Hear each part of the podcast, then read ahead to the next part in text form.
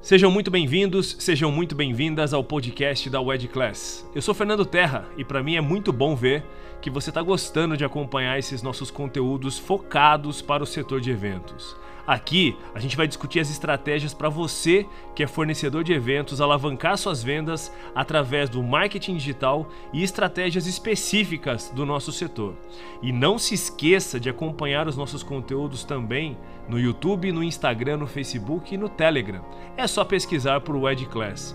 Ah, e se você quiser receber conteúdos semanais exclusivos, é muito fácil. Se cadastra no nosso site wedclass.com.br.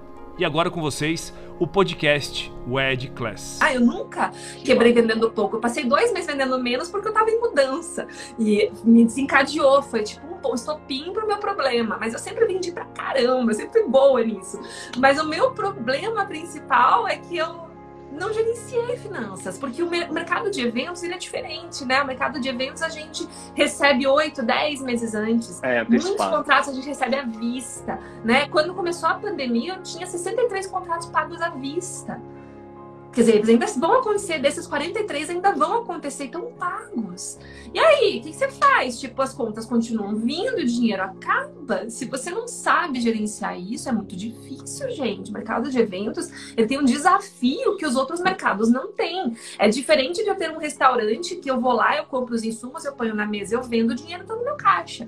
Faz Ou, por exemplo, hoje eu fechei duas encomendas, saem sábado. A cliente encomendou, me depositou, alguns insumos eu tenho, outros eu compro, no sábado eu entrego.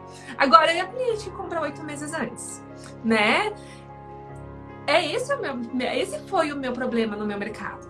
Só esse. Mas o meu grande estopim de virada na minha vida foi o nascimento do meu filho. Foi o nascimento do meu filho sem sombra de dúvida, porque eu ficava me ancorando em desculpinha. É culpa do governo, é culpa do mercado, é culpa do banco que cobra juros muito altos. Peraí, a culpa não é minha que peguei esse empréstimo aí, cara.